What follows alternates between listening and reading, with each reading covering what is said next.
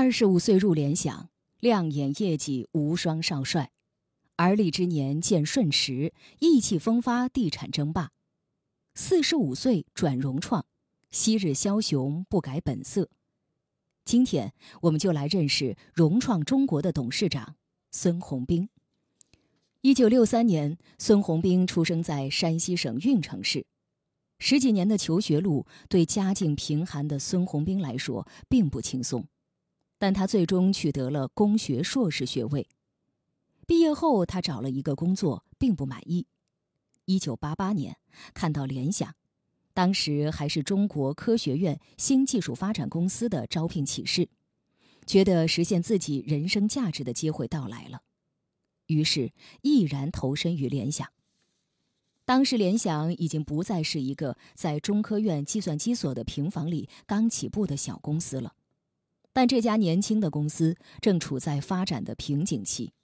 把持各个重要岗位的元老们缺乏斗志，集体进入了退休生活，每天喝茶看报，不肯为公司出力。当时，柳传志急需找到新的人才来带动公司的进一步发展。一年多的时间，孙宏斌的出色表现，让他从一个普通员工被破格提拔为联想集团企业发展部的经理。主管范围包括在全国各地开辟的十八家分公司。孙宏斌带着一群热血青年，只花了两个月的时间，就建起了十三个独资分公司，年底销售额达两千四百万。柳传志评价他是一个少见的能一眼把行业看到底的人。这一年，杨元庆刚刚入职联想。显然，柳传志对孙宏斌的厚爱，销售业绩的上升，使得孙宏斌锋芒毕露，甚至功高盖主。孙宏斌在未经柳传志许可的情况下，在企业部创办了一份内部机关报《联想企业报》，并且在头版刊登了企业部纲领，其中第一条就是企业部的利益高于一切。还有企业部经理拥有分公司经理任命权等等，有分化公司搞集权的嫌疑。更让柳传志气愤的是，当他决定将孙宏斌调离企业部的时候，却遭到了企业部员工的激烈抵抗。在联想二零零四年公布的《联想就孙宏斌事件的说明》里写道：“当时在孙宏斌的团队中，有一些人存在着更为严重的问题，他们放言。”要将公司的款卷走。柳传志以爱才识才，善于培养人才著称，但如果有人触犯其原则和底线，他也会立刻施以霹雳手段。因此，柳传志不得不忍痛割爱，将孙宏斌告上了法庭。挪用公款的罪名让孙宏斌在监狱里度过了而立之年。出狱后，孙宏斌没有像人们猜想的那样拎着大刀去寻仇，而是约了柳传志吃饭，表达了自己的悔意。饭桌上，久违相见的两人百感交集。他们曾亲如父子，也曾反目成仇，却都在这一顿饭之后一笑泯恩仇。这一次，使得柳传志对这个年轻人的评价再一次提升。他拿着柳传志的五十万元，开始了顺驰地产的创业路程。孙宏斌以地产中介进入这个行业。一九九四年的时候，商品化住房尚未成为人们解决住房问题的主要手段，但由于政府的支持，房地产业在随后的十多年来，以一种超乎想象的速度飞速发展了起来。顺驰顺应潮流。在其中获益匪浅。一九九五年初，在柳传志和中科集团董事长周小宁的支持下，顺驰和联想集团、中科集团成立天津中科联想房地产开发有限公司。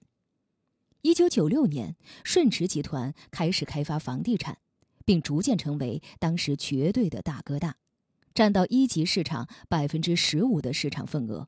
并逐渐在北京和上海开设了分支机构。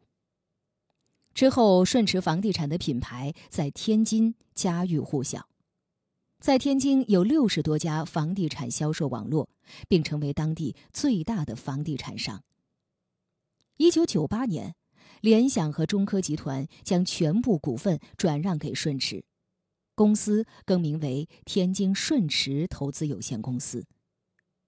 二零零二年十月，顺驰和联想旗下的融科置地房地产有限公司共同组建新公司，开发天津翡翠城项目。当年，顺驰集团开发的商品房占据了天津市场百分之十的份额。二零零三年，顺驰进入北京，并开始了全国扩张战略。孙宏斌以股东价值最大化为公司运作法则。在土地市场上疯狂的竞标拿地，被称为地产界的一匹黑马。一系列动作之后，顺驰的销售额从2001年的一个亿增加到2004年的一百二十七个亿。2006年，房地产宏观调控政策缩紧，顺驰由于大量的贷款，资金负债率过高而瞬间土崩瓦解。由于孙宏斌之前的高调挑衅和高价拿地，无人愿意出手援助。孙宏斌为了保全品牌和团队，把严重缺钱、寻求上市无果的顺驰以十二点八亿元卖给了香港路径基建集团。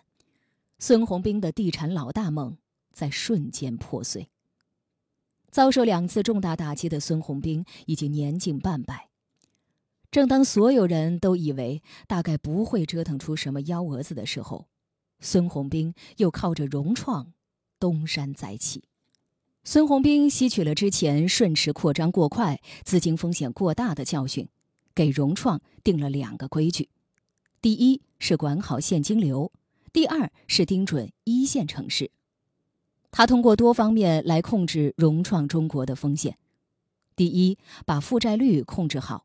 有息负债三年来一直保持在百分之二十七左右。第二，买每一块地都会有完整的解决方案，而且尽量寻求合作方共同支付土地款。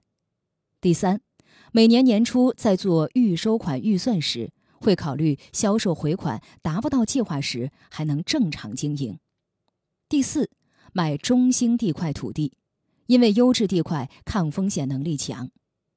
融创主要布局天津、北京、重庆、苏南四个区域，且多数项目是以与当地企业合作的方式完成，以淡化风险。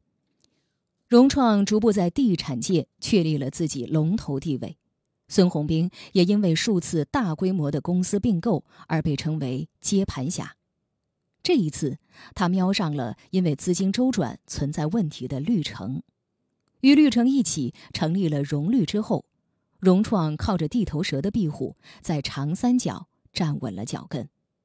绿城的产品力盛名在外，而融创在营销等方面的执行力更是让人侧目。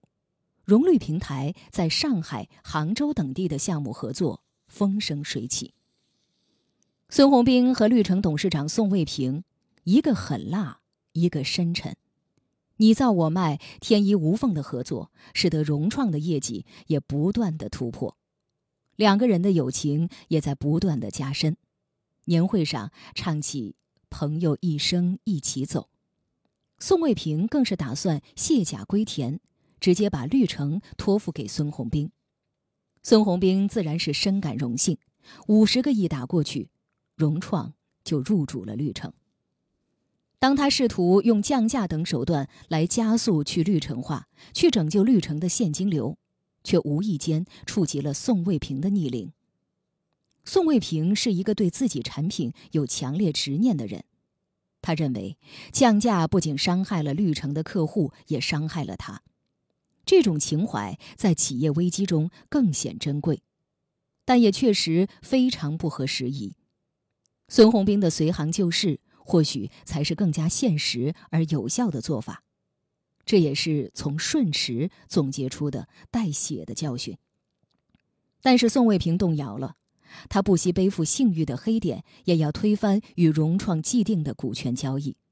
融绿从项目交易、平台合作、股权交易到最终分家，成为一部连续上演好几季的行业大戏。有人曾猜测这个好斗的男人将会怎样复仇，但他却不曾抱怨。事后，孙宏斌只是说：“年轻时我争强好胜，年纪大了，不会再去做双输的事。”当然，在国家要求去杠杆的大背景下，还敢于高调进入乐视收购万达资产，孙宏斌仍然是当年那个认准了一件事就全力去干的性格。二零一六年年底，融创以一百六十八亿人民币的资金入股乐视，掌管乐视网、乐视智星、乐视影业，全面涉足网络视频内容、电视硬件和影视内容制作等。但是，乐视网的经营情况并没有因为孙宏斌的加入而有所好转，乐视一再陷入收入不足和资金紧张的困境。乐视的股票停牌，贾跃亭的辞职和出走，更是让乐视四面楚歌。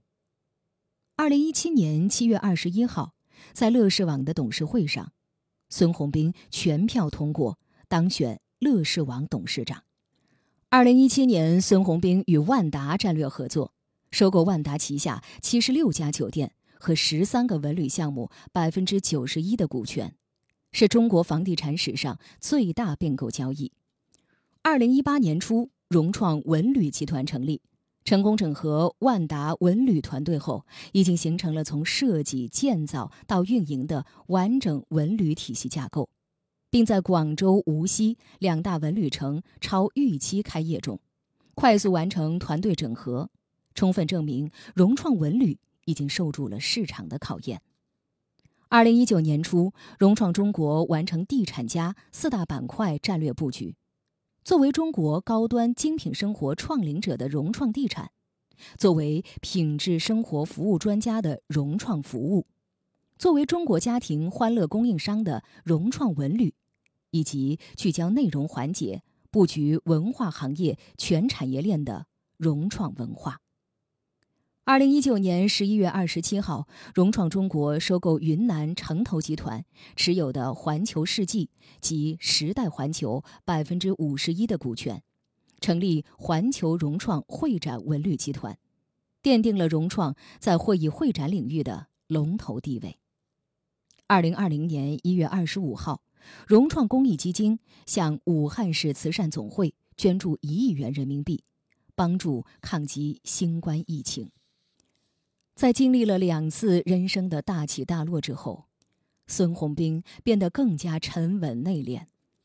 此时此刻的孙宏斌可谓是跌宕起伏，但是也充满了传奇色彩。在外界看来，孙宏斌是个狂人、疯子，但他说自己只是一个经历多一些的普通男人，感性、幽默，看重情义。这世界确实需要疯狂性格的人，做人也需要某些的疯狂时刻，要不然这世界会多么的平淡乏味和无趣呢？疯狂就是不惜性命的激情，不惜代价的投入，不顾一切的坚持。趁年轻，做点儿疯狂的事吧。